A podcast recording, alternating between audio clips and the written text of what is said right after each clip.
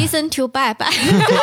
肠子是人类的第二大脑。葫芦头那段其实是接触 你们想的那个东西 最多的最多的。小肠听说特别漂亮，尤其是中国可能比较多的是那个蹲坑，蹲坑那个是非常科学的。它只有一个问题，腿腿麻。麻 这你提口感这两个字好奇怪。聊到是一个色儿的时候，全人类终于站到了一起，一收缩，哎，噗呲，成人纸尿裤了解一下。宇宙的终极答案，生活的最终答案。无需定义生活，漫游才是方向。给生活加点料，做不靠谱的生活艺术家。生活漫游指南。大家好，我是爱吃肥肠，自己也会做肥肠的半只土豆。大家正在收听的节目是《生活漫游指南》，我们这集聊聊大大的肠子有小小的心思，有那味儿了有那味儿了。啊！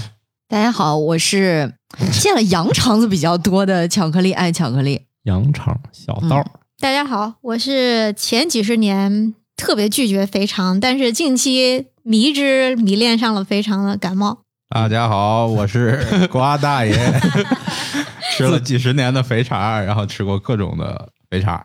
感冒老师主要是是跟那个肠不共戴天的，以前是不爱吃，后面是得切碎。没有没有，现在有的也不用切碎，我自己做的切碎，然后吃饭店或者你们做的可以不用切碎，但是你要是太长一截儿的话，我也会提出抗议的。太长那就一截儿，嚼碎就可以了。你可以像吃河豚一样吞服，放心吧，不会 see you tomorrow 的。那个组织还是挺好消化的。所以今天是要聊有味儿的话题是吗？那都聊到肠子了，还能没味儿吗？哎，你们知道那肠子一般都咋做吗？往熟了做呀，那不成大肠刺身呐？土豆老师做肥肠有一套，赶紧听他说说。啊，先说这个呀，我还以啊为先说你点知识呢。不是你问肠子咋做吗？对呀、哦，嗨你不是要炫个技吗？哦，那肠子嘛，主要是得先卤后炒，这个多数肠都是这么做的，就是它不是拿生肠直接就做，这个对于厨师的技术要求极高，就很少有这个做法。多数肠都像先卤一下，先卤个味儿，就不是新鲜的肠那么炒的是吧？就没有把生的切吧切吧直接扔锅里炒的。反正一般家哦做不了这个水平。听说有能生炒的，但是一般人不具备这个能力。我也不知道那个生炒咋做，反正那生炒是不是味道就特别浓？我但是在我吃过，我吃过。但是在新疆的话，还可以因为还可以羊肠多嘛，脂肪比较多，一般是在家爆炒，或者说是有烤的，没有卤这道工序。哦，这大肠据我所知啊，就据我目前的能力范围以及知识结构来看，多数还都是要先卤一下。不是原味儿的。啊，这这个原味儿只能吃刺身。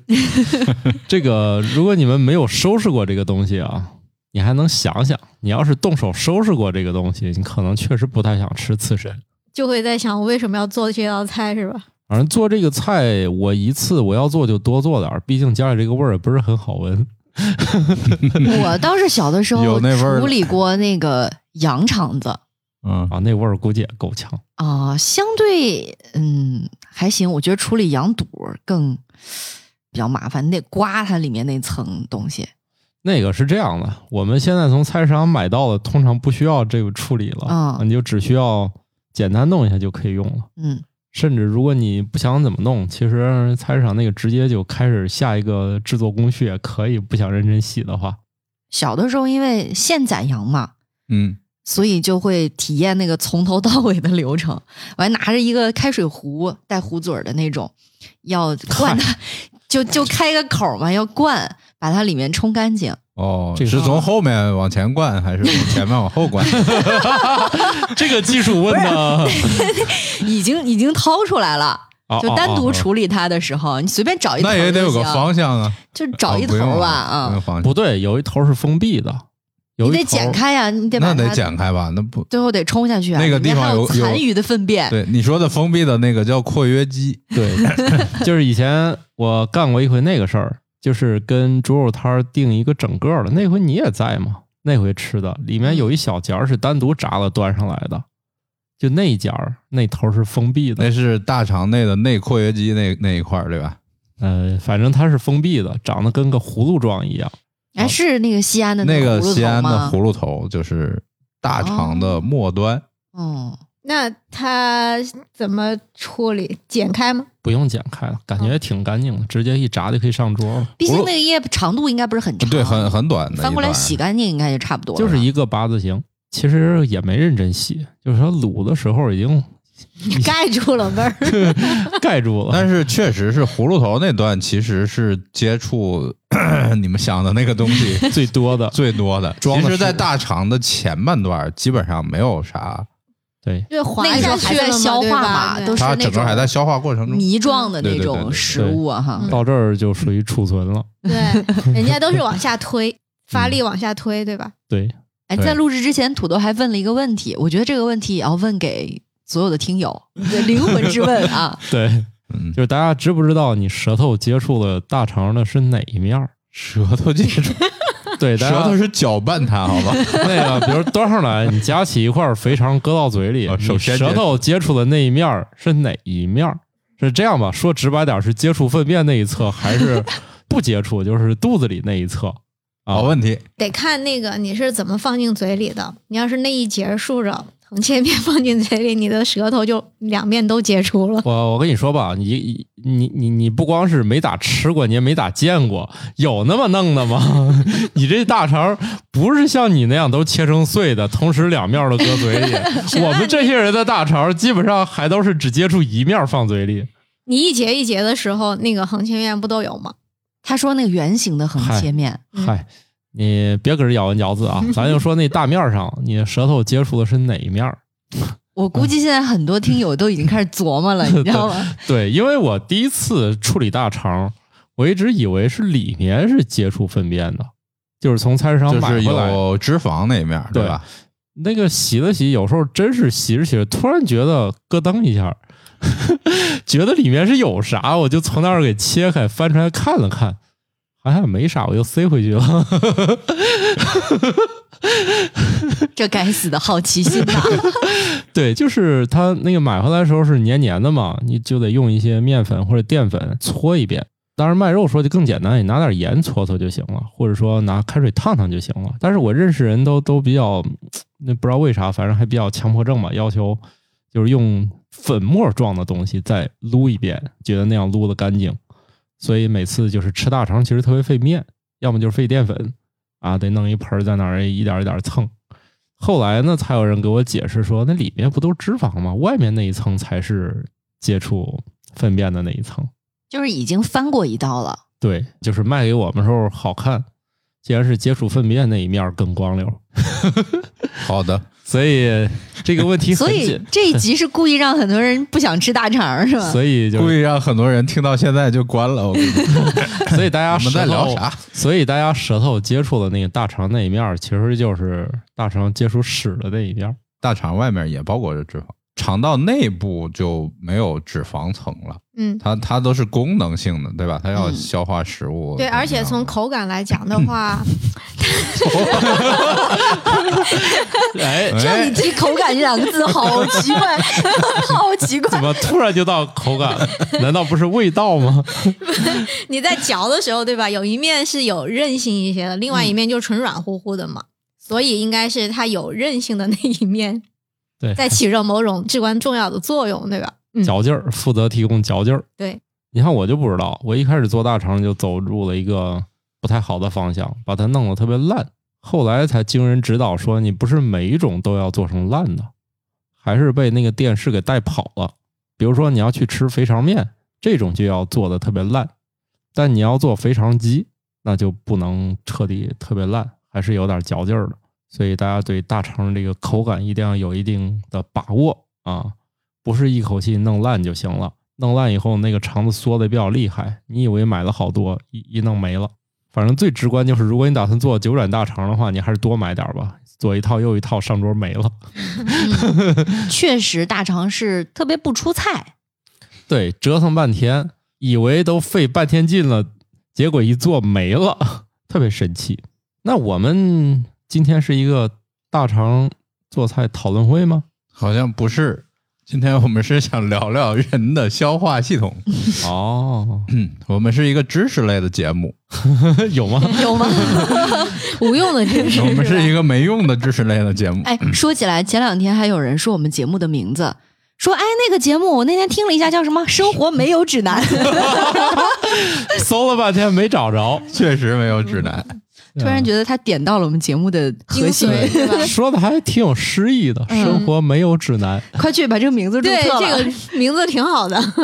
关键试一次就要花小一千块钱，哼毕竟注册还挺贵的，我觉得不是了。嗯，是因为瓜大爷最近看了一本书是吗？对，好，我们这一集就变成了一个荐书节目哎，好的，啊。这本书叫什么？叫做《肠子的小心思》。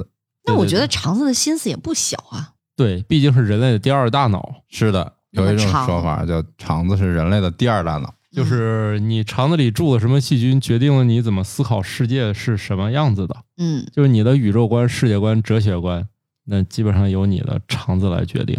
那怎么让它多点好的细菌呢？积极向上的呢？哎，现在有一种研究，嗯，就是移植健康的肠道菌群。哎，这两天换句话说，就是往你的肠子里打大便。不是，也也也也没有这么直接。呃，那是早期了。当然，现在也有口服大便的。确实是，现在就是换成胶囊，说你吃吧。当然，这个 这个研究阶段还都比较早。哎，我确实是在大概十来年前，就当时呃上海交大的那个赵丽萍教授，哦现在他应该是生命科学学院院长，他当时就在做肠道菌群研究，但是我就没赶上他那个招募那个那个志愿者。者是吧？当时就是移植肠道菌群，嗯，然后这个赵教授自己就呃在六个月的时间里边瘦了三四十斤。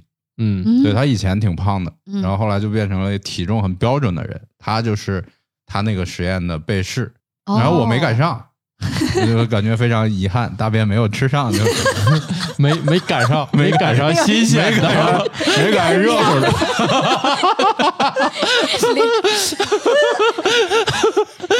凉的也没有？这都没赶上，吃屎都赶不上热的。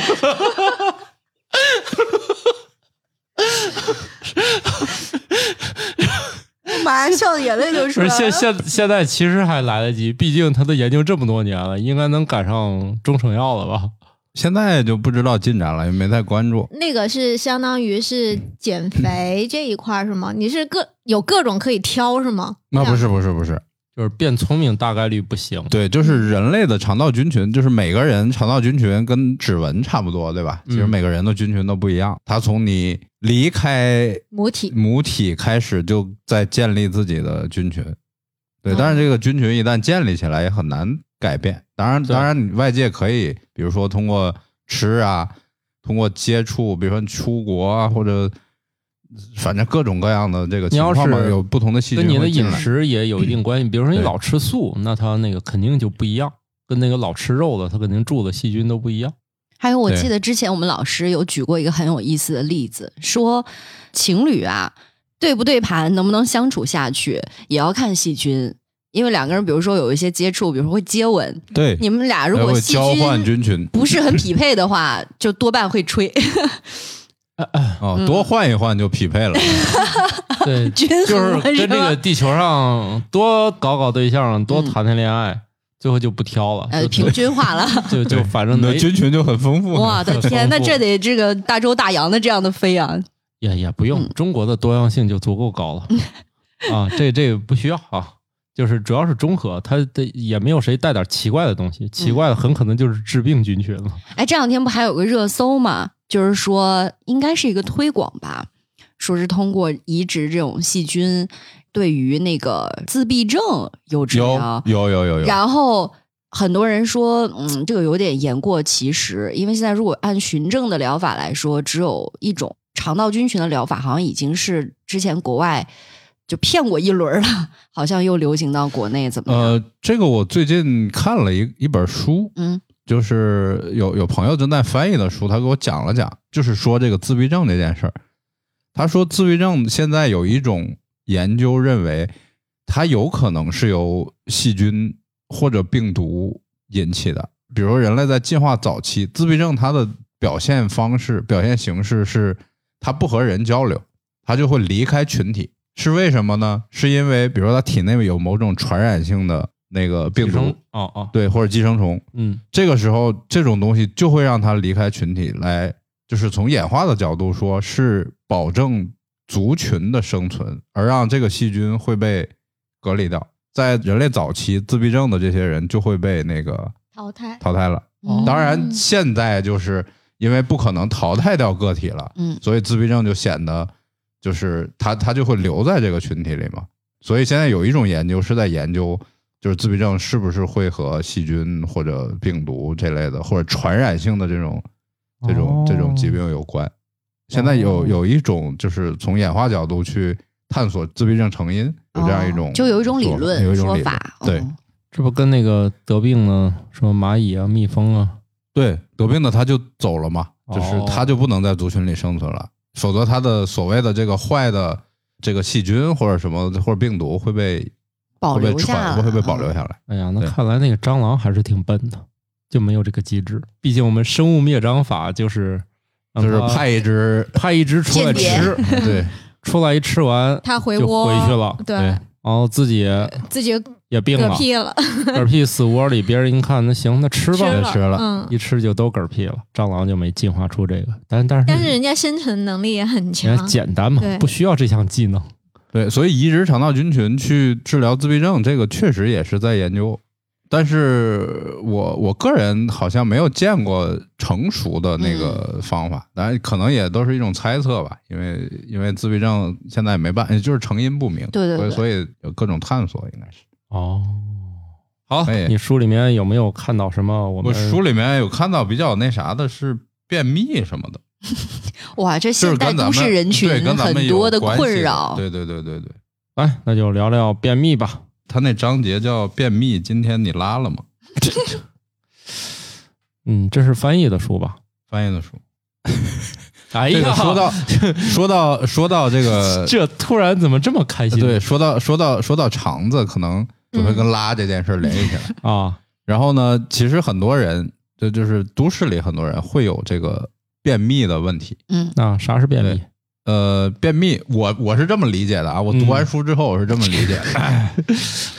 读书前后还，不一样，就是本来不便不便秘的人是这样，肠道末端和这个这个消化道末 消化道末端嗯肛门那个地方，它有两种括约肌，哦一，种叫外括约肌，一种叫内括约肌。中中间还有一段路中间这两个括约肌是通过某种神经信号去连接的，就是内哦括约肌会把这个粪便就是推到那儿，推送，啊推送到这就是推送机制和 拉取机制。对，觉得该拉了，它就会告诉外括约肌有存货需要要是有存 要咱们要卸货 啊，啊啊啊！，对赶紧找地儿去。啊对，，但是呢，有一些人由由于各种原因，这个内外括约肌的这个通信出了故障，哦，对，就是网线断。了对，网线断了，没 没没在服务区，没没嗨，没在服务区，没在服务区呢，这个粪便就会在这个肠道末端就就是时间比较长，对，哦。因为这个粪便在肠道里面，肠道是要把水分重新从粪便里吸回去的，嗯。就是它它在前端的时候是比较稀的，啊啊。它越到后端越硬。哦，对，正常的呢是在服务区的时候就正常就排出了，你就哦。去厕所了，对吧？对，不正常的呢，就是外括约肌就得不到这个信号，哦，哦。就是他不知道自己要要那个啥了，哦。但是肠子还在工作，不停的越吸越干，越吸越干，然后就啊，就就就过硬了。就硬了。嗯，所以就是如果他们通信过好，你出来就是摊；通信正常就是坨或者条；如果通信不畅，出来就是粒儿。如果再不唱，就得切开。嗯，哎推是推送就变拉取了。通信最好的状态，真的就是摊摊汤。大家都很有经验的样子，大家都很有经验啊。那可能是推送说到屎尿屁，大家都很开心。对，这是这一代人共同的恶趣味。不过小孩也是，这说明你还有童心。啊，对啊，对，小朋友听到这个话题都会乐乐的咯咯的。对，听到“屁”这个字儿就已经不行了。所以治疗那个便秘有一种检查手段，嗯，嗯，就是测试这两这两种括约肌之间的通信是不是正常，还真有这种，真有这种测试手段，哦。而且也有通过药物或者什么其他手段去改善这个这个通信。不知道为什么我现在脑海中过的是测你们家电路是不是正常，拿那个电表，有种那个感觉。这个我测过，不不，我没有测，嗨。没，有没有测这两个，我测过我的就是上肢跟下肢的那个肌肉的神经反应，嗯，它确实是用两个电极嗯。在你两边插上，然后它给你一个刺激之后，它会测给刺激的时间和你那边反应的时间的这个时间差。差，来来测试你的这个神经的这个敏感性。那你算反应迟钝吗？我我有点迟钝，是什么样的机缘会做这个测试但是我啊？括约肌还好 做完以后就有括约肌就没有我没有测括约肌，我括约肌还行，我每天都括约肌不迟钝不不迟钝，这个不迟钝啊不迟钝。我我这个机缘是那个什么，是那个我血糖高嘛，嗯，他就会去测这个高血糖会不会对你的神经已经产生损害了，哦，所以他要测这个肌肉神经的这个敏感性。哦，然后我那个是已经有点损害了，它就是哦。它比正常值可能还是有一点弱，哦。对。所以我知道这个他们测就是这样测的，但是我不知道肠道咋测，是不是俩电极插在插在那塞进去一个，插外边一个针？不是为什么我又想到之前看那个测研究，完菊花一紧，测完的现场不堪入目，毕竟通了。就想起来之前那个研究嘛，嗯，改善你的那个呃人体的血氧含量，你都已经就是上面呼吸机已经不够用的情况之下，也可以从菊花的这个通路走。哦、也是。啊，以前我们这个项目叫“简单说呢”，大家可以从快手上找找啊。简单说呢，我们更新过这么一集，就是说这个外外国人吧，反正我觉得吧，不知道为啥这个实验嘛这么的搞笑。这是一个日本的研究团队做的实验。他做这研究就是找个哺乳动物吧，产气儿费劲怎么办呢？要不从菊花通通气，看能不能行？这一通发现，哎，行。总之折腾来折腾去，就得出一个结论：肠道果然是可以 吸收氧气的。实在不行，上面不通气儿，不行可以从下面下面通怼进去。对，可以从下面直接把氧气怼进去。嗯，这个研究很奇特，就是我不知道他们的动机是啥，反正结论是可行，就是可以从菊花来吸氧。好吧，这书里没写吧？这个这个书里没这个是新鲜的，这回你赶上了。好的，这研究过去也就最多半年吧，我们更新还挺早的，嗯四五月份就更了差不多一集。就是说，全世界现在，嗯，除了中国以外吧，都很多国家这个呼吸机啥的不都不够用嘛？说能不能要不就重新找个通要不从。后边来，就是重新找通路。反正目前看，在老鼠身上试还是挺可喜的。哎，说起来便秘，我觉得很多都市人不是都有这个困扰吗？嗯那既然发现那那两种括约肌之间的机制和关联，那有很好的改善的办那个法吗？那个应该是指很严重的便秘，或者说长期的这个神经和肌肉配合不好嗯导致的。啊一般的便秘，反正还是那些那些方法吧。对，你想为啥就第一个是膳食纤维治疗便秘，哦，就是最好用的方法，因为因为大肠的肠道是那些菌群基本上是以膳食纤维为为食物的嘛，嗯。所以你多补充膳食纤维，这个肯定是嗯，有意义的。听起来也会，但是现代都市人显然是膳食纤维的摄入是恐怕是严重不足的，就是普遍来说是、嗯，都精细食物吃的都是好嚼的呀。对好嚼的，然后易吸收的，但是那些纤维膳食纤维类的东西就就摄入比较少。对，易吸收、易消化，说不定这个跟癌症也有一定关系，还是得多吃点这种带前前几天看了一个那个文章，嗯就是说中国人的致癌还是还是什么其他的，反正多因素致死率吧，嗯就是影响因素第一的是高盐，哦，然后影响因素第二的就是精致碳水摄入过多，嗯，就是大米白面就摄入过多嘛，因为它已经把所有的那些没用的东西都去掉了，几乎就剩下那个淀粉。哦，对，但是这样就是也有一个研究是关于亚洲人摄入碳水的研究，就是也不要视这个东西为妖魔，千万不要避开。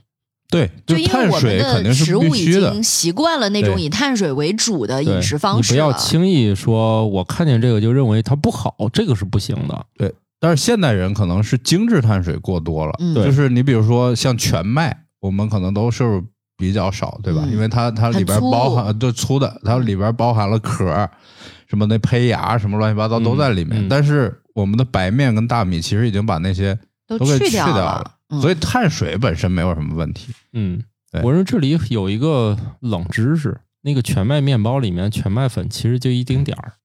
啊。还是要看配方嘛，就是很少有真正的真正的全全麦啊，就是你可以标注为全麦面包所要求的那个值并不高，嗯就是你用一点儿，在国家标准里好像是百分之三十还是百分是吗我不太记得了。我觉得就一丁点儿就够全麦粉是百分之三十，因为现在网上有很多卖的那个所谓的早餐面包、全麦面包嘛，你你看那个后面的配方表，有很多其实第一位写的是小麦粉，第二位才是全麦粉，但是那个就肯定不行。但是从标注的角度讲，它也是合格的，嗯，对，就是对这个比例要求其实并不高，就非常低，它就是全麦面包了啊。如果值特别高，放心吧，你不会复购的。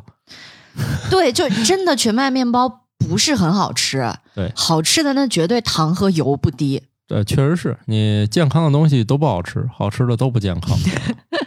啊，是真的。所以讲的那个精致碳水摄入过多，并不是说碳水有什么问题，对而是你那个太精是个问题，对，只剩下只剩下碳水了。对对对对。不过现在你买到的面也只有是这种啊，就不像小时候，我记得这个是是一个很老的事儿了。我觉得小时候至少有两种面粉可以选，一种叫标粉，一种叫精粉。标准面粉对，和是有精的，精是有精面粉，我记得以前是标粉和精粉两种。呃比较好的办法，比如说你要吃面条，嗯那建议买意大利面。啊啊对，哦，那意大利面的这个面粉是就不是精致面粉，哦对哦有有是全麦粉或者怎么样，嗯但是我们一般的那个外边卖的那个挂软的面条那种面条，它都是嗯精致面粉。哦，意大利面用来做螺蛳粉特别好吃。意大利面，我前两天去杭州的一个朋友那儿告诉我，他试验了油泼意大利面，也很好吃。油泼意大利面，真的真的，意大利面经过我的实践，就是他是个西北人，以前做油泼面，嗯，对，经然后那天家里没有没有面条了，只有意大利面，搞了一个油泼意大利面，他说特别好吃。对你们哎，我也想要试试。回回回头试试。意大利面除了有点贵以外，就其实吃起来还是各方面性能都是还挺优良的。对，再就是煮的时间比较长，因为是因为它的非精致嘛对对对对它它不是精致面粉。好嘛，我也学到了，听起来是靠谱啊。油泼意大利面 要不要试一试？啊，确实是那个大家那个可以试一下。我我强烈建议螺蛳粉厂家把你们家的那个螺蛳粉儿，把粉儿换成意大利面，它俩口感是极其的相似。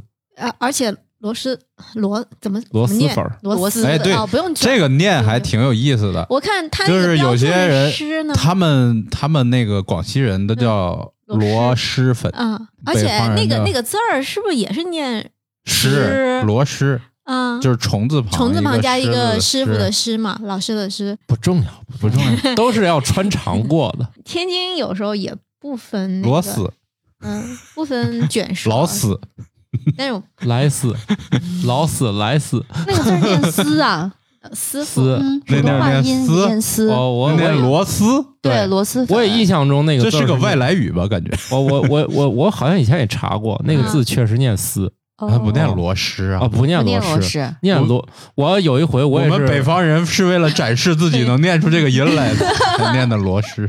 那个螺丝，我以前真的查过，就是我一直也是被这个音困扰了。我是因为大家认字儿先认半边儿，它另外一边儿虫字旁边是那个老师的师嘛没。有道理念丝，看你要这样说，不要纠结，就每年那个字音都会有一部分修改。嗯对你想想，那英语还那个英国人念和美国人念还得掐一架呢，嗯，一会儿 dinner 一会儿 dining 是吧？这根本分不清楚应该念啥，这不重要哎。说英语，就刚才那个我们提到那本书里面，他也提到一个呃很有意思的点嘛，说英文的那个俚语里面的直觉，就是肠子的感觉。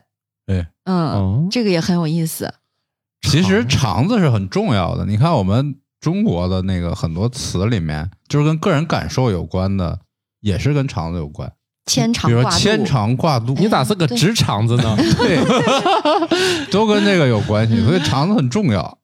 虽然它平常也不显山不漏水的，对吧？但是嗯确实很重要。哦你为什么难难受的时候会觉得是牵肠挂肚？你为什么不觉得牵脑袋什么？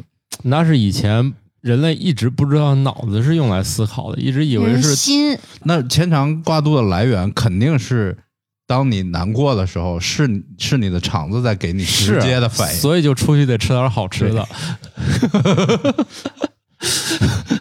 哦，对，那那可能就吃不下什么了。一般这个其其他事儿就是吃一顿，这种就吃不下了。所以聊到螺蛳粉儿到底是啥事儿来着？刚才对，为啥为啥聊到螺蛳粉？哦螺蛳粉意大利面意大利面啊，再往前倒是碳水，碳水再往前是便秘，怎么 就是对当时说这个是因为我是说那个螺蛳粉的那个粉煮的时间其实也挺长的，所以对更换为意大利面的话没有。但是更换意大利面成本就上升了。不过便宜的意大利面并不值钱，其实我都不知道你说你这句话说的就是个废话，便宜的意大利面不值钱。我天，确确实有，确实有不。是现在流行的那种，你搁这儿跟我搁这儿呢。搁这儿给我搁这儿呢。还有这句的，我今天又学习了。你看，每次做节目都能学到新的东西啊！我我我只是有一次那个粉找不着了，不知道为啥只剩配料了，就是不知道只剩螺丝了，对，就不知道为啥里面那包那个东西找不见了。但是臭味儿还是留下来了。对，反正就莫名其妙会螺蛳粉里面那个粉儿不见了，不知道干啥给用掉了，就是哦可能之前做个啥，我还以为给煮没了呢。就是差点那个做了个菜，可能是 对，可能是之前用它干了个啥，然后回头就忘了，然后再次想吃螺蛳粉的时候，发现粉没了，一看，哎，这意大利面不是跟它一样吗？就拿来一煮，煮完放碗里，我一吃觉得一模一样，就完全不觉得那个有什么口感上的差异。所以以后大家不想吃了螺蛳粉的可以寄给我。这怎么扯到这儿了？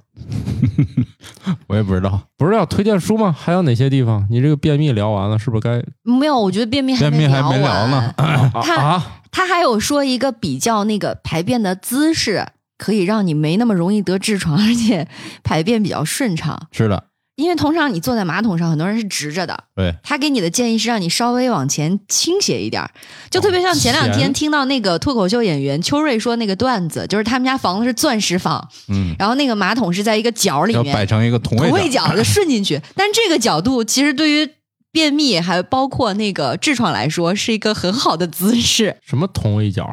你你你你不，对你跟不不是我上时代了给你 给你讲一讲。Listen to 拜拜，Listen to 拜拜，Listen to 拜 啊啊啊！，Listen to 大爷。嗯好，哎，之前你听没听说过，就是用马桶建议摆个小板凳，然后有啊我们家我们家不就有小板凳吗？你没看见吗？这个是很科学的，就是把哦脚踩到那个把脚小凳上，把脚踩在凳子啊上，对，我们家这样小板凳。这样你的大腿和你的腹部的那个夹角更小，会让你的直肠，就是你的消化端更末端更垂直于地心引，就是跟地心借助引引力，对借助引引力，因为因为这个直肠的末端和你那个出口是有一点角度的，所以你最好是让让这个角度垂直更更更顺哦更顺一些。哎，那说起来，是不是咱们就是，尤其是中国，可能比较多的是那个蹲坑？蹲坑那个嗯是非常科学的，哦，对，它只有一个问题。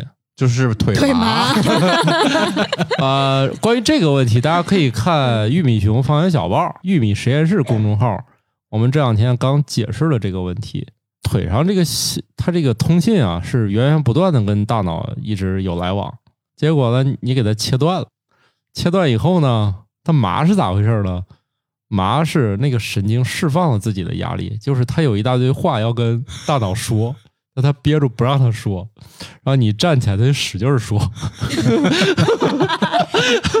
然后话痨，然后这个神经的压力就释放了，一释放这个麻麻的，哎，我突然想到以前那个赵本山和范伟他们那小品，嗯，你剁你也麻，你剁你也麻，麻对对对，就那个。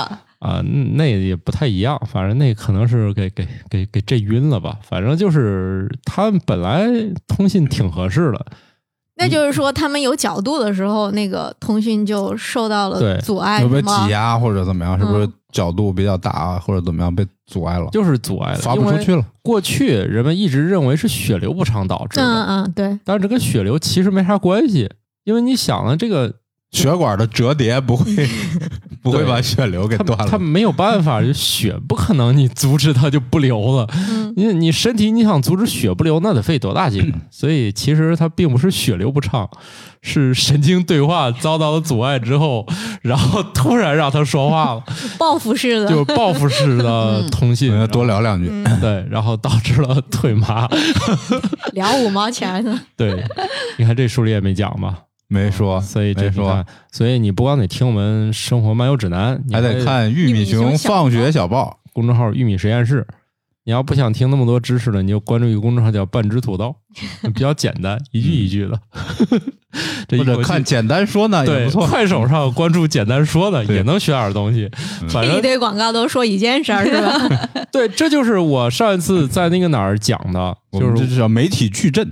就是那一次，你们不是让我去开那个会吗？说分享点啥，我就整理了一下，就向大家展示了一下我司怎么这一鱼四吃，就一个选题做四遍。这个叫中央厨房。对，就是一个选题做四遍是怎么实现的？每一个素材都是产品，产品也是素材。所以你看，就是关注这一堆，你会发现一件事儿，这边说完，那边又说了，然后也可能那边隔半年又说了，反正没关系，你也记不住嘛。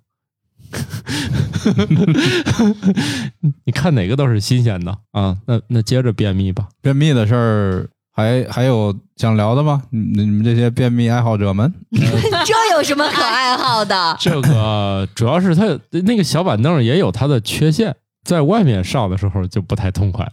不能带板凳去，就是现在带双高跟鞋行？以前我在哪儿上都行，现在不行了。现在出去就找不着板凳了。不对，高跟鞋那个角度不对。你甭管咋弄嗯，就是这个建议是科学的，但突然产生了一些新的问题，就是离开家不好上了。哦，对啊，会不会有这种困惑？就是在家里习惯了这个姿势，然后在外面姿势不对，这个困结果惑，结果那个通讯也不畅通了。反正这个问题已经困惑到我了。现在我就在外面厕所就是就不行。你看这个科学的指导和习惯的养成，这俩还是有点冲突的。这跟很多人说什么认床有点像。你不建议是认坑？对，现在产板现在产生了认坑的问题，以前倒是是个坑都行，现在随便找个坑不行了。哎，这里面还有个知识点，就是蹲坑和坐坑这两个哪个更卫生？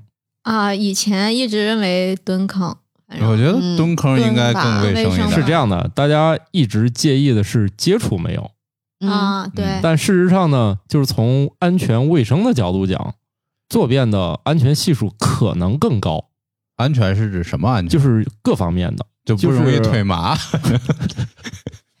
呃，不容易摔倒。是一方面，就是它的安全是多方面。首先，先说大家最关心的这个问题，它那个面儿啊，要么陶瓷，要么塑料的，就这个玩意儿吧，一般病毒什么的，它很难在上面长时间存活。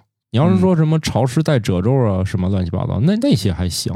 你这面儿上，光滑你看哪个面儿上长出过什么绿毛啊？苔藓，对，它长不出来，主要是这个上面不是说它粘不上，而是它那个不耐活，就这个面儿又干燥，然后面儿又是细致的面儿，它没有什么孔隙啊啥的。这两个都是一样的吧？就是蹲便和马桶都是这样。啊，蹲便你不接触嘛？蹲便，所以就说这个问题嘛，就是说，嗯、你就算接触了，可能你接触的那个量，就是病毒或细菌那个量极少，它对你这个治病没有什么影响，就你很难通过它得到什么疾病啊。啊，以及这个东西在国外已经使用了这么多年了，从来没有像中国人去了又铺这个又垫那个的，这是这些年才开始就是垫点东西。也就是说，它从来没有构成过什么公共卫生的安全上的问题。整个来说，这个坐便我们应用时间短，人家应用时间这么长，从来没有发生过因为坐便引发的公共卫生安全问题。所以这个可能是来自于心理上。你说有没有？这咱不能直接说啊，没有，这咱不能这么说。但是目前看，就这个方式本身是安全的。嗯然后呢，其次呢，如果你真介意，反正卖那个一次性的那个坐便套，你随身带，嗯呃，高铁上也都有。就是你不愿意用，反正一定是有个垫子啊。然后其次的就是你说那个安全，它肯定是对于有一些那个比如老人啊高血压什么的，或者高血压呀什么的，你不至于蹲着蹲着突然脑溢血。对于很多这个就是有基础问题的人来说，这个坐便还是安全有效的。呃，这我还补充一下，其实便秘对比如说高血压呀什么这样的人，其实还是挺危险的。对，嗯，老得使劲儿是使大了你去对你去那个什么。那老人啊，都挺危险的，就便秘对他们很危险，有好多是在厕所里发生这个脑溢血啊。嗯对，所以坐便来说还是更加安全，以及他那个姿态吧，确实是你也不用蹲太深，你好起身儿。这个你有个扶手就能站起来，蹲坑吧，就算给你一个扶手也不一定能起来，麻了，麻了。毕竟神经要有很多话要说。这个我是有切身体会。嗯，我踢球肌肉拉伤，那那个蹲坑你就用不了了，然后，真的是。然后，然后那个马桶就还好，嗯，对，至少拄着个拄着拐还对对对拄，着拐，拄着拐还能坐下和站起来。你要蹲坑就完了，那就基本上只能在床上解决。成人纸尿裤了解一下对吧？最后呢，就是它的冲的方式。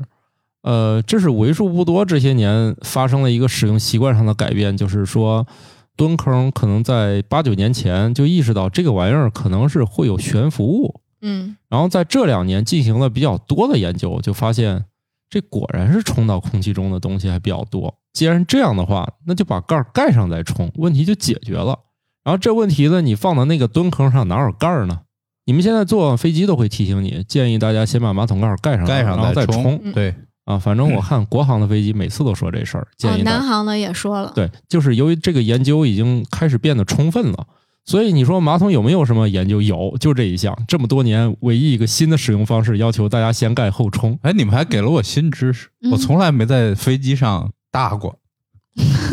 但是冲、哦有有有冲是一样的啊，我也我也没搭过。就是哎我的意思是，我的意呃，是说，小不也是同一个吗？啊对。哦，那我就是我是说，那个航空公司这种提醒是近期或者是才有的，就是由于没有听过，就是由于这个卫生研究开始变多了，就是大家认为这个建议有意义了，而且它的执行成本不高，你只需要盖个盖儿就行了。最早印象中，一一年、一二年的时候，刚有人提的时候，大家都说你是不是傻？这有啥可提的？这还能有啥问题？后来还真有人研究发现，果然值得这么干。而且现在由于这个，嗯、就这个新冠这个事儿嘛，就是对于卫生间这个卫生的研究就更多了。好，所以我们从肠道聊到了出口。然后下面聊入口，对，今今天这个味儿确实是有点大。要不往上来吧，聊到嘴。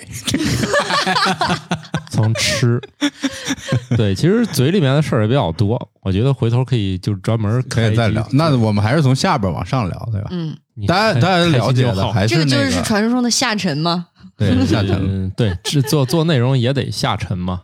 啊，那我们往上一家是啥呢？小肠小肠也挺好吃的。也也不错，毕竟稍微细一点。对你去那个点那个葫芦头泡馍的时候，最基础款其实里面是应该还有那个葫芦卤煮头不是卤煮是小肠，卤煮，你点便宜的那一碗，里面都是小肠居多。你只有点豪华款，里面才会出现大肠、肥肠。哎，对，这里边介绍一下啊，嗯大肠的所谓的那个工作是靠肠道菌群完成的，就大肠只管蠕动，然后它自己其实是不再对食物进行消化或者怎么样，基本上没有这个功能了。所以它那个它吃那些纤维素，然后什么这些，其实是肠道菌群完成的这个工作，哦。而小肠是自己就是它吸收嗯。那个营养成分，它通过那个绒毛，就是肠绒毛，嗯，然后来吸收营养成分的。然后大肠的工作主要是里边的菌群完成，哦，这个是个完全不一样的点。那所以你大部分的吸收工作是在小小肠肠完成的，对，嗯，小肠听说特别漂亮，是吗？这个漂亮是怎么就是？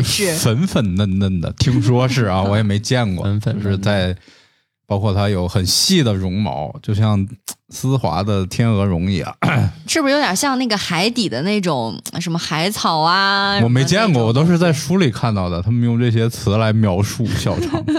这些作者也太不严肃了。但是小肠确实跟屎没什么关系，大家不要一对 一说肠子就好像那个什么，嗯。跟屎有关系的只有大肠后边那一部分，前面其实还挺好的，应该干干净净，前面对都是一团一团食物的糊糊，嗯，糊糊，也不会太难看，而且颜色也还行，哎，说起颜色，就搅拌物吗？不管你吃什么，最后它都会这都会成变成一种颜色，是吧？不一样，不一样除。非吃除非了，深浅，除非吃了火龙果，火龙果那是尿出来的色儿除非吃奥利奥，哦，奥利奥，奥利奥会带着颜，色下去，是吧？对，啊奥利奥改色还是很明显的。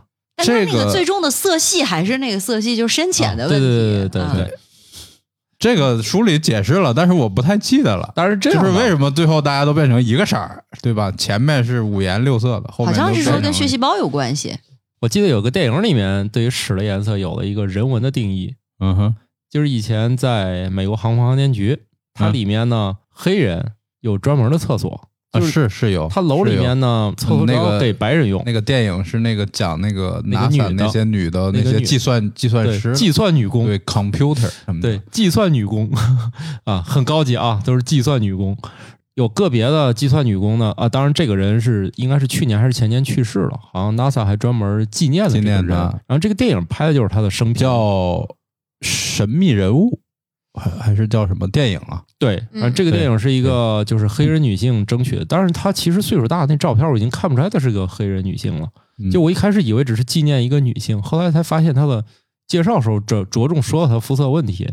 然后这个人呢，他被派去了一个关键部门，然后他每天的计算量也很大，相当于别人都是在一个屋里面一块儿算，他专门就是借到那个办公室里面就坐那儿算。结果坐那儿算呢，他就是每天要消失四十分钟。然后有一天主管就怒了，问他干嘛去了啊？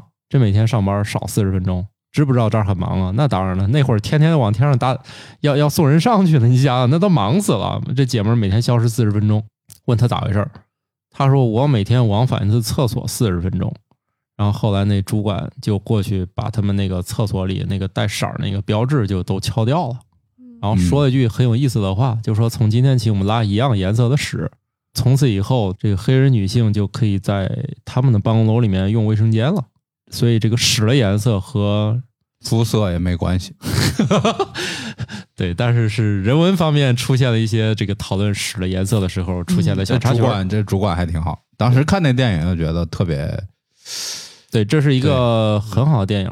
是对我我好像是叫神秘人物或者隐藏人物之类的。我也在这个书里找到为什么最后就是屎会变成屎黄或者屎棕 的原因快。讲一讲，说它嗯是来自于身体每天都在努力生产的重要产品——血液。因为身体大概每秒钟有二百四十万个血细胞诞生，但是也有这么多血细胞作废。然后血细胞当中有那个红色素，红色素先变绿，哦，先绿，然后呢再变黄。就是像我们平常，比如说撞到胳膊，你撞青了，嗯对吧？嗯嗯先是青，然后后面会变黄嘛。嗯，就是那个血细胞变它变颜色色素变色的过程对，所以最后就变黄了。所以这些废了的血细胞是通过大便排出的吗？它是黄色素的一部分，它可以通过小便被排出体外，哦，就是你大小的也是这种黄的嘛，对。然后大部分大部分它是通过肝脏到达肠道，然后再被细菌加工成棕色。哦，嗯，就如果说你你你的便便不是那种就是正常的这个屎黄或者屎棕，可能就是身体健康有点问题，对。对，所以所以到到大肠那边仍然是细菌在处理这些东西，对并不是大肠壁有什么东西，嗯就是还还是细细菌在在起作用作用。那看来，虽然我们吃饭的时候也吃肥肠、也吃大肠和吃小肠，但是它的功能却完全不一样。大家好好细品一下。所以大肠内部是大肠就是细菌的家，细菌的王国。嗯，对，对，大家那还好细品啊。那个电影我查到了，叫《隐藏人物》，二零二零一六年的时候拍的。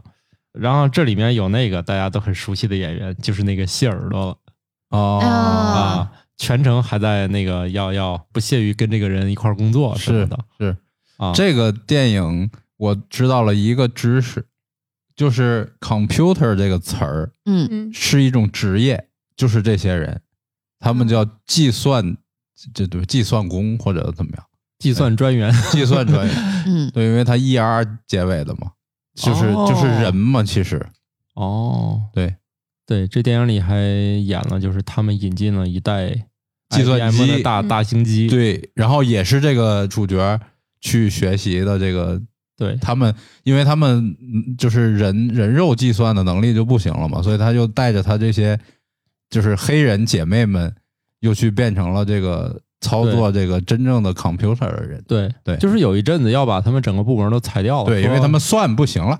对，但是后来发现这个机器就是也有机器的局限，比如那个第一个上天的美国人，他不知道为啥他不相信机器，他不相信机器，对，因为他就非得让这位黑人女性说你再算一遍，对要不他也不敢去。然后说他就是发射的时候就死活就不想走，就是非得让人算一遍，要不他不去。然后最后又把这姐们儿又拽出来，又又当场好像就就回他办公室又算了一遍。然后这哥们儿才放心的去，他比计算机还精确了两位，反正就这意思吧。然后哥们儿就放心的去了，嗯，当然也回来了不知。道为什么也暗合了现在的另外一个就是调侃的这个这个名词吧，数据女工。数据女工是啥？就是饭圈里面天天为为了偶像打榜啊，然后刷各种信息，数据女工。computer 但是这个是贡献贡献时间和钱的嗯，啊哦，，那个是至少还让人类往前进了一步的。数据女工们哎长点心吧。你看人家那个非裔女 computer 是在干啥？人家都是发射火箭的，嗯，你这整天顶顶送个火箭啊，这是刷个火箭。这是刷火箭的，那边发火箭的，这边刷。厉害！这终于合在一起了。不知道为什么，我明明是从吃大肠开始，为什么最后去到了太空？大肠的细菌操纵着我们去了太空。对，因为细菌它也开始内卷了，觉得光生活在地球已经不能满足它了，它希望殖民整个宇宙。对，所以它驱使人类开始研究火箭冲出地球。所以我们今天有这么大的功劳，都要感谢肠道里的细菌。对，这哺乳动物就很奇怪，就是所有哺乳动物在肠道里边其实都有菌群，嗯，它本身就是个生态系统，这跟这跟植物就不一样，对吧？植物仿佛没有细菌在里面有啊，寄生或者说共生，不叫寄生，它得有吧？共生的系统，其实是就是它不需要体内攒一堆这个东西貌似没有这种吧？啊。那咱就是它其实的，就是你的一部分功能是必须依赖这些细菌完成。对对对对，我们活着的话，你如果肠道没有菌群了，对不起，你就完了，你就完完了。就死了。对，就千万不要清理掉，不可以清除。对，可以但是可以移植。补充一点儿，植，感觉热乎的吃一。点儿，吃点新鲜的。热乎的，所以，所以有有有一种说法，就把肠道菌群也当做人的一个器官。嗯啊，现在对慢慢在提这个事儿，对，毕竟你饿的时候，它给了你灵感。我记得以前有一个特别老的相声吧，那应该算是、相声剧或者是小品，五官争功嗯嗯，是吧？嗯挺经典的那段子，以后就是得是这个大肠细菌也得加入一下。对，感觉刚聊到大肠儿，呃，小肠对关于消化系统还有一大堆东西。对，以前我在做科学脱口秀的时候，我们有一个消化科的大夫，哦，说当年也是为什么选消化科，你知道为啥吗？为啥？因为他觉得这里事儿多。对，他涉及的东西很多。作为一个年轻的大夫，总希望就是多干点事儿。后来发现这里事儿确实太多了，我不想干了。呃，那倒也不至于吧。反正哥们儿后来就成了一名伟大的这个，呃，应该是做胃镜的哦，啊，这个还挺厉害。就专注在中间那一块儿了，是吧？对，但是这个消化道的中间但。是胃镜也有一些先进技术，咱可能我也是从他那儿听到的。嗯，他说他能用胃镜做胆管结石的摘除，就就是反正不常见，这是属于非常高级的技术了。而且通过胃胃镜啊，他有一年好像被外派到西藏了吧？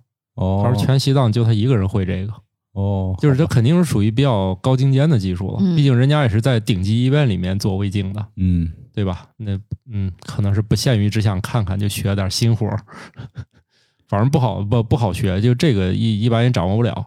胆管是在肝那个胆是和你不是没有胆了吗？对啊，所以你给我讲讲摘出来的胆是啥样的？它是它是在肝旁边对吧？对呀、就是我没见过管是，我也没没见过过呀。没见过。那你以后也见不着了，至少见不着你自己。呃，找个视频看一下吧，我也没见过，而且摘走它就拿去做什么病理分析了，看你该不该死啥的，看有没有什么癌细胞啊、什么扩散啊啥的，反正这基本上就摘了就拿去做分析了吧。哦，你主要是因为疼的那个次数频率比较高了，是吧？嗨胆胆结石，胆结石就是每天吃完晚饭就等着它开始疼，就吃啥它都疼。啊、我我哥是啊、他那个频率越来越高，就是发作的频率越来越高，然后就是摘了，也摘了。啊、基本上不能正常生活了。我体重最轻的时候就一百零几斤，确实不想吃饭，吃啥都疼，就是还挺痛苦的。幸亏，嗯，现代医学技术也挺好的，这弄几根管儿一麻醉摘了，走吧，就胖了。就就胖了，就肯定肯定就胖了，对吧？对于胖，前段不是有个最新的研究吗？说你的代谢率根本就没变。中年人们，你们不要拿这个当自己胖的借口了，因为代谢的速度根本就没有发生变化。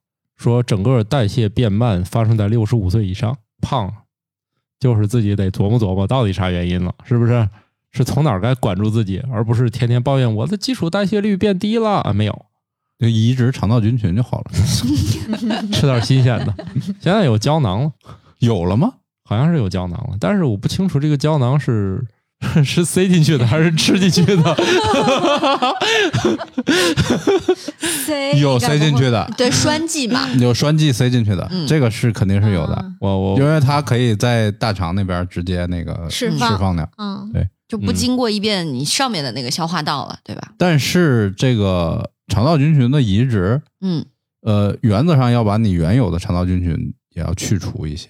这个就跟一个王国一样，他们互相也会那个什么争，因为因为就那么点儿地儿嘛，对吧？哦就是对，也没法扩建 二七三七，对不能扩建不能扩建，扩建就增生了，就麻烦了。增生，嗯，弄不好就癌症了。对，反正这这个我觉得可以关注，我觉得这个研究本身就挺可乐。但是肠道菌群研究确实比较前沿，现在嗯好多呃非常非常多非常非常多。就我现在写小图片儿里面，经常是这这个东西吧。这两年要不是由于这个新冠这个事儿，我觉得这医疗和健康领域里面天天就是研究这个，有几大热门：维生素 D 好不好，肠道菌群厉不厉害，嗯，然后肯定很多人就转向那个研究病毒了嘛。嗯，啊，要不这一块研究这两年应该会非常多。它正在一个特别上升的势头，突然在今年我就不怎么能见到这方面了，以前很多。看来这是以后说不定也会有一些菌群，比如说让猪吃下去，这样它的大肠就更好吃。又又回到我觉得现在我觉得现在已经挺好吃了，嗯就不用再好吃。这个是在烹饪技术那一端，嗯，我取决于人这一块儿，跟猪本身没有关系。主要是看厨师的技术。对，对，还有洗的技术。洗的太干净了，是不是也不行？是吧？反正把握好度吧，我洗的就不是特别干净，所以，所以好吃。所以就比较好吃嘛。因为我就只拿面粉随便弄弄就行了。自从我得知外面这一面儿才是沾屎的，那我觉得里面那个都没啥就不用洗了。都没啥可洗的了。反正都是脂脂肪肪嘛，吗？这就是脂肪。后来我突然意识到里面不用认真洗了之后，我就释然了。你们是不是以后来我这儿吃还得想想？也不认真洗了吗？肯定是认真洗了，但没有过分的洗，因为有很多人还要用什么碱在洗。嗯，用碱，用醋，对我没有用面料酒，我我就面，我就面撸两下就完事儿了。这哦听起来不像是在洗，这像在腌。嗯，那那腌个制一遍是那个是腌制，我这个主要就是物理去除粘液，主要是一次确实得多买点多做点，因为那个真是弄一回屋里那味儿够呛。好了，我们了解这么多消化道知识，一方面是了解自己，一方面了解猪。好的，这不是 好冷。这不是一集这个人人都能听完的节目，听完的听友敬你是条汉子。多吃膳食纤维对，和猪大肠。猪大肠确实好吃。上厕所准备小板凳，嗯，把自己的身体摆成一个同位角。同位角，啥是同位角？欧几里得几何，回去看看就知道了。就是个竖着的闪电是吗？那叫内错角，闪电那个，闪电那叫内错角。哎，算了吧，反正用小板凳的人你也听到我的这个经验了啊，也斟酌一下，要没有随身携带小板凳。对，嗯就是否则认坑。就是没啥条件，要不你别上这个也行，反正你要没啥困难，是适合有困难的人。我就属于没有困难给自己，自制造困难就是本来还行，嗯本来还行，现在就确实就是出门差个板凳。多锻炼一下括约肌，是吧？其实经常跑跑步，这个就就对这个缓解的很好。嗯，对，跑步、膳食纤维、多喝水。哦，这里我觉得有必要讨论一下那个事儿。我之前就有那个同事，就着了魔一样，非要喝一种蓝瓶子水，一次要喝下去一大瓶儿，有一升多。他那个呀，他认为这样是减肥，你不过是把你的肠道整崩溃了。就很多人在用大量饮水的方式促排便，认为这可以治便秘，但事实上这种方式啊是非常不可取的。消化科医生听了要吐血的，就是没有这样折腾自己的，时间长它一定会让你问题更严重。所以大家这个注意啊，千万不要使用大量饮水的方式来促排便但是平时要多喝水。啊！对对，你不要暴饮水。是嗯一次性的，还有一个促排便的，就是对那个便秘有好处的水果，李子，李子还有那那种东西叫什么？西西梅西梅，为啥？它里面含有某一种物质，就是经常性的告诉大肠。我来了，我来了，让我出去，让我出去，大概是这个意思。就是建立沟通的，对是吧他就是建立通信，对，老跟你聊，就是小区里面又加了一个基站，对吧？你通信聊我来更方便出去出去出去，就是来了个新信号，里面有里面这这个这个是刺激用的，西梅和李子。因为每个人都可以找到一些熟悉的方式啊，比如我就喝柠檬水特别有效果，第二天就属于通信信号过好，摊牌，就就是论坛，就摊牌的那种的。然后呢，就正常来说呢，就是我早上喝咖啡效果也非常好。有的人他为什么说喝蜂蜜好使？那果糖其实对于很多人来说都是一个可以引起收缩的信号。很多人都是对果糖敏感。为啥说那个所谓的蜂蜜润肠？那果糖当然润润肠了，它主要是老刺激你，一收缩，哎，噗呲，哗，就是加强通信了啊。好吧，那我们这个这个书里讲的没讲的，我们都聊了，还讲到了人类去太空的意义。你看这肠道细菌多厉害，是吧？聊到是一个色儿的时候，全人类终于站到了一起，地球村，嗯不不分肤色，不分语言，没有性别，嗯嗯，大家全都一个色儿，嗯，只是硬度不一样。这个是个体差异啊。好的，那我们这集就这样吧，拜拜。拜拜。拜拜。感谢各位听友收听《生活漫游指南》，我们有一个公众号《生活漫游指南》，欢迎订阅。同时呢，您还可以加入我们的听友群，只要打开微信添加朋友，搜索“生活漫游指南”的拼音全拼，就可以添加管理员了。管理员会把大家邀请到群内，和我们众多热爱生活的听友们，还有我们的主播以及嘉宾聊起来吧。节目的福利还有很多，欢迎加入一起讨论。感谢收听，下期更新，不见不散哦。